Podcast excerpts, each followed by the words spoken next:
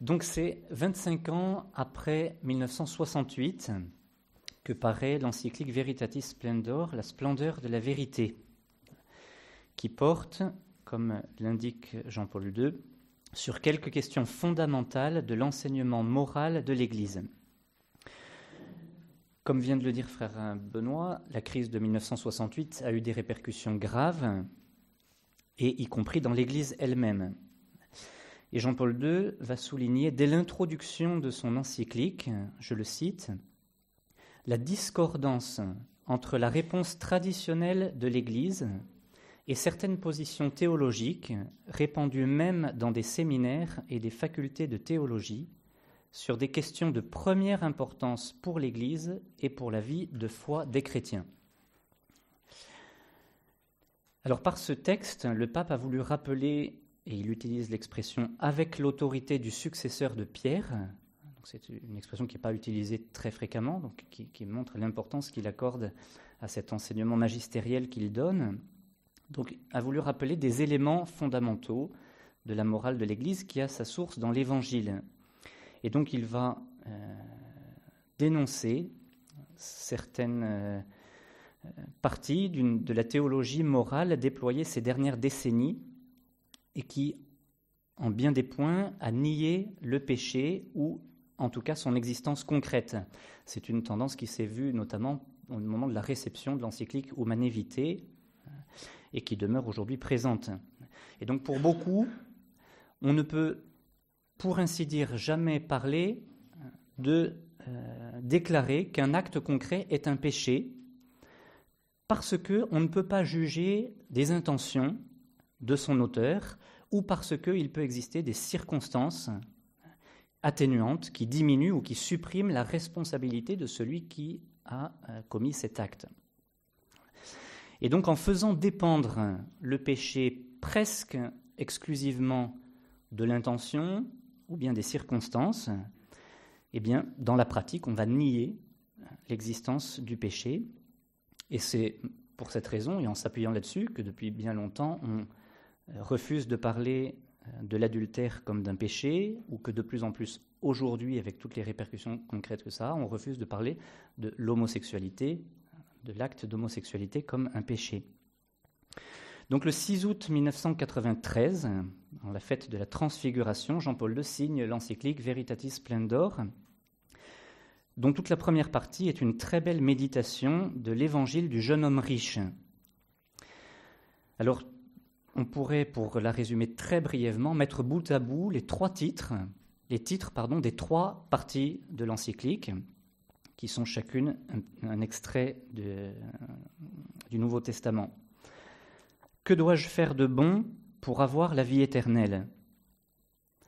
Ne vous modelez pas sur le monde présent, pour que ne soit pas réduite à néant la croix du Christ. Alors comme pour euh, et Ratio, il est difficile de synthétiser euh, la totalité du contenu de l'encyclique. On va d'abord, dans une première partie, reprendre quatre enseignements qui sont le cœur du texte et dont les implications actuelles n'échapperont à personne. Donc d'abord, les quatre, euh, enseignements essentiel de ce texte. Le premier, c'est que la conscience ne décide pas du bien et du mal. Donc la conscience est le sanctuaire de l'homme, dit Jean-Paul II. Elle est un témoin de la loi de Dieu qui est inscrite dans le cœur de l'homme, et donc elle juge la qualité morale des actes en fonction de cette loi de Dieu. Et donc c'est la raison pour laquelle la conscience morale n'est pas une instance normative de décision. Mais la conscience pose des actes, non pas de décision, mais de jugement. C'est-à-dire que la conscience ne peut pas dire je décide que ça c'est bien. Elle va juger par rapport à quelque chose, à, une loi qui la dépasse, qui la transcende. Et donc, dans ce sens, Jean-Paul II rappelle que la liberté de conscience n'est jamais une liberté affranchie de la vérité, mais elle est toujours et seulement dans la vérité. Et ce lien de la conscience à la vérité n'est pas une entrave, au contraire, elle est la condition de la vraie liberté, C'est ce que disait Jésus, la vérité vous rendra libre. Or, on en fait l'expérience nous-mêmes, la conscience morale n'est pas infaillible et elle peut se tromper. Donc ce n'est pas parce qu'on agit en conscience que l'on agit forcément bien. Le discernement ne peut donc, euh, ne peut donc être fait que dans le cadre de cette conception de la conscience. Je cite encore Jean-Paul II. On a attribué à la conscience individuelle des prérogatives d'instance suprême du jugement moral qui détermine d'une manière catégorique et infaillible le bien et le mal. À l'affirmation du devoir de suivre sa conscience, on a indûment ajouté que le jugement moral est vrai par le fait même qu'il vient de la conscience.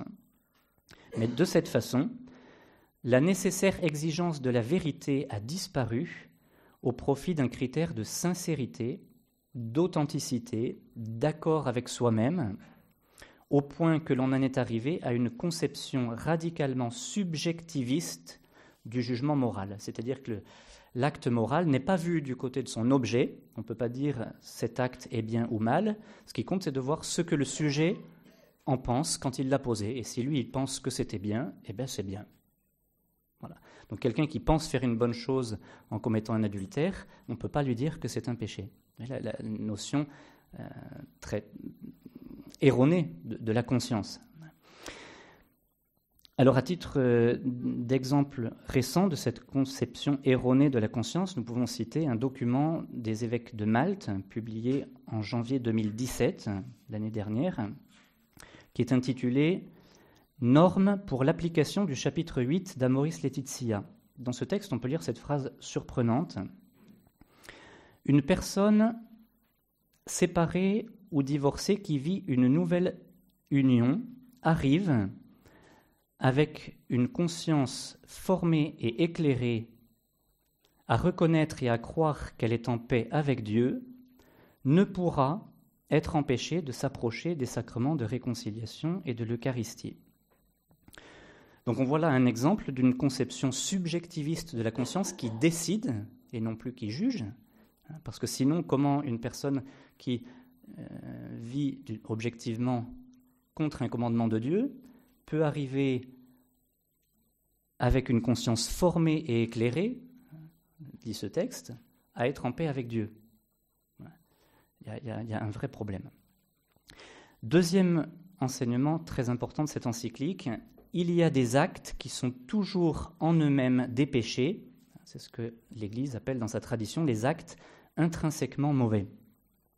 Donc Jean-Paul II rappelle aussi, avec toute la tradition morale de l'Église, que certains actes ou certains comportements concrets sont toujours intrinsèquement mauvais. Il emploie aussi des expressions irrémédiablement mauvais ou qui sont par eux-mêmes des péchés. Voici comment il l'explique. La raison, la raison atteste qu'il peut exister des objets de l'acte humain qui se présentent comme ne pouvant être ordonnés à Dieu, parce qu'ils sont en contradiction radicale avec le bien de la personne créée à l'image de Dieu. Ce sont les actes qui, dans la tradition morale de l'Église, ont été appelés intrinsèquement mauvais. Ils le sont toujours et en eux-mêmes, c'est-à-dire en raison de leur objet même, indépendamment des intentions ultérieures de celui qui agit et des circonstances. Jean-Paul II insiste sur le fait que la raison elle-même atteste cela. C'est quelque chose que, par exemple, Aristote, au IVe siècle avant Jésus, avait déjà souligné, et il insistait sur le fait qu'il existe des actes qu'on ne peut jamais poser. il mentionne par exemple l'adultère en donnant l'exemple, hein, il disait, ben, euh, on ne peut pas dire à l'égard de telle chose que le bien ou le mal dépend des circonstances, du fait par exemple, je cite Aristote, hein, du fait par exemple que l'adultère est commis avec la femme qu'il faut, à l'époque et de la manière qui convienne, hein, mais le simple fait d'en commettre un, quel qu'il soit, est une faute. Donc chérie, c'est pas inspiré de l'évangile, c'était un peu tôt. Donc la raison l'atteste. Et Jean-Paul II euh, insiste pour dire que ce point est capital pour pouvoir mener une vie morale, une, vie euh, en société. Pour la morale en, société, ce point est capital. Donc il est clair pour la doctrine morale de l'Église qu'il existe des actes qui sont toujours objectivement des péchés graves, quelles que soient les intentions de celui qui les commet et les circonstances. Et donc c'est important de le redire aujourd'hui. C'est le cas des commandements, donc c'est le cas pour l'adultère, c'est le cas aussi pour les actes homosexuels. Troisième enseignement de cette encyclique, il est toujours obligatoire de se conformer à la loi de Dieu, il n'y a pas d'exception possible. On invoque aujourd'hui fréquemment le fait qu'une norme morale ou pastorale ne pourrait pas embrasser tous les cas particuliers. Donc on fait référence aux situations particulières hein, qui nécessitent des approches différenciées. C'est la pensée d'un théologien comme Hans Kung. On insiste ou on justifie aussi des exceptions possibles en parlant de la complexité des situations. Alors je cite simplement sur euh, ce sujet ce passage de l'encyclique de Jean-Paul II au numéro 52. Vous allez voir la lourdeur de, ce passage de Jean-Paul II, la lourdeur avec laquelle il insiste. Les préceptes négatifs de la loi naturelle, donc c'est ceux qui disent tu ne feras pas d'adultère, tu ne tueras pas, tu ne mentiras pas, sont universellement valables. Ils obligent tous et chacun, toujours et en toutes circonstances. En effet, ils interdisent une action déterminée, semper et pro semper, toujours et pour toujours. Sans exception, parce que le choix d'un tel comportement n'est en aucun cas compatible avec la bonté de la volonté de la personne qui agit, avec sa vocation à la vie avec Dieu et à la communion avec le prochain. Il est défendu à tous et toujours de transgresser des préceptes qui interdisent à tous et à tout prix d'offenser en quiconque et avant tout en soi-même la dignité personnelle commune à tous. Jean-Paul II reprend à douze reprises dans l'encyclique le fait qu'il n'y a pas d'exception, sans exception pour ce qui est des commandements négatifs, hein, des, des préceptes négatifs. Et il rappelle, une fois reconnu dans les faits la qualification morale d'une action interdite par une règle universelle, le seul acte moralement bon consiste à obéir à la loi morale et à éviter l'action qu'elle interdit. Et il considère que, euh, comme inacceptables les théories morales, qui sont très répandues aujourd'hui, qui nient l'existence de normes morales qui s'appliquent, qui soient valables sans exception. Quatrième enseignement de cette encyclique, très important, il est toujours possible de vivre les commandements. La loi n'est pas un idéal. Donc enfin, une autre idée répandue en théologie morale aujourd'hui est que tous ne peuvent pas, ne sont pas capables de vivre les exigences de l'Évangile. Et donc celle-ci serait un idéal qui serait proposé. Jean-Paul II, là aussi, répond très directement, je le cite, Ce serait une très grave erreur que d'en conclure que la règle enseignée par l'Église est en elle-même seulement un idéal, qui doit être ensuite adapté, proportionné, gradué, en fonction, dit-on, des, possibilités concrètes de l'homme. Et après, il pose la question, il dit, mais si on dit il faut faire en fonction des possibilités de l'homme, il dit, de quel homme parle-t-on? Est-ce que c'est celui qui a reçu la grâce du Christ? Si on ne parle pas de l'homme qui a reçu la grâce du Christ, de quoi parle-t-on? Et s'il a reçu la grâce du Christ, eh bien, tout est possible pour celui qui croit, dit, Jésus. Donc Jean-Paul II dit la loi, la loi de l'Évangile ne se contente pas de dire ce qui doit se faire, mais elle donne aussi la force pour le faire. Jésus ne nous dit pas faites ceci, débrouillez-vous. Il, il nous donne des commandements, mais il nous donne la grâce pour les vivre. Donc on peut, ajoute Jean-Paul II, vaincre les tentations et on peut éviter les péchés parce qu'avec les commandements, le Seigneur nous donne la possibilité de les observer. Dans certaines situations, l'observation de la loi de Dieu peut être difficile, très difficile, elle n'est cependant jamais impossible. Et c'est vrai que dans le texte qu'on a cité tout à l'heure des, évêques de Malte, hein, on a aussi cette autre phrase euh, surprenante, où ils disent Il y a des situations complexes où le choix de vivre en frères et sœurs est humainement impossible, hein, ou cause un plus grand dommage là, on a quelque chose qui, qui contredit ce qui a été dit dans cette encyclique. Seconde partie, pour montrer l'importance de ce texte dans le pontificat de Jean-Paul II, comme un texte central du pontificat de Jean-Paul II. Donc, cette encyclique Veritatis Splendor est le fruit d'un long travail, près de six années. Joseph Ratzinger, qui a collaboré euh, activement à ce document, et qui n'est pas quelqu'un qui faisait de l'emphase, estime que c'est euh, le texte théologiquement le plus élaboré du pontificat de Jean-Paul II celui qui était le plus euh, travaillé. Et voici ce qu'il disait quand il a, dans la conférence de présentation, quand il était préfet de la congrégation pour la doctrine de la foi en 93, et il lui revenait donc de présenter cette encyclique euh, à, la presse quand elle a été publiée. Et voici ce qu'il disait Je compterai le troisième chapitre de l'encyclique parmi l'un des textes les plus significatifs du magistère de notre siècle magistère de notre siècle. En présence de graves formes d'injustice sociale et économique et de corruption politique, il répond par la nécessité d'un renouveau radical, personnel et social. Le texte montre le fondement culturel du totalitarisme qui réside dans la négation de la vérité au sens objectif du terme et indique le chemin pour son dépassement. Donc il n'y a pas seulement. D'abord, il y a effectivement la négation. Euh, je dirais une dénonciation de quelque chose qui ne va pas, c'est tout à fait dans le même sens que ce que disait Frère Benoît tout à l'heure, mais il y a aussi le côté audacieux et courageux de, la beauté de ce qui est proposé pour vivre la vérité. Jean-Paul II lui-même a souligné devant la curie romaine l'importance qu'il accordait à cette encyclique et la cohérence qu'elle forme avec tout son combat, tout le combat qui a été le sien pour la dignité de l'homme. Alors, il emploie pour ça euh, des, paroles étonnantes. C'est quelque temps après avoir sorti l'encyclique. Dans le passé, disait-il, en 1993, quatre ans après 89, dans le passé, il fallait dire la vérité sur l'homme à l'Europe de l'Est, au-delà du mur de Berlin. Il est maintenant nécessaire de réaffirmer cette vérité également à l'homme qui vit à l'Ouest et qui regarde avec intérêt vers l'Est.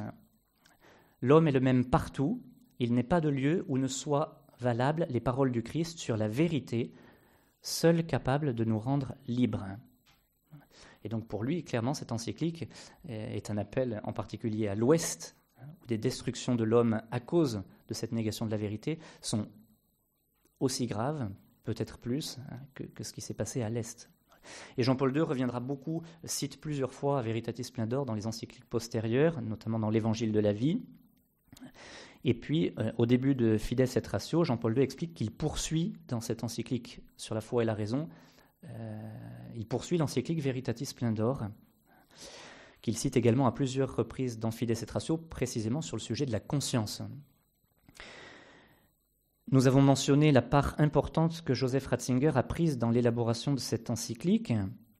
On peut encore souligner que le pape émérite Benoît XVI, qui est pourtant très discret depuis 2013, a par deux fois souligné, depuis, euh, depuis 2013, euh, deux fois souligné l'importance de Veritatis Splendor hein, depuis sa renonciation à l'exercice actif du ministère pétrinien. La première fois, c'était en 2014, dans une contribution à un livre sur Jean-Paul II. Donc, il fait plusieurs pages où il parle des documents rédigés par Jean-Paul II. Il s'arrête sur Veritatis Splendor plus longuement que sur tous les autres textes et il écrit il a fallu de longues années pour que l'encyclique Veritatis Splendor parvienne à maturité, et aujourd'hui elle conserve toute son actualité.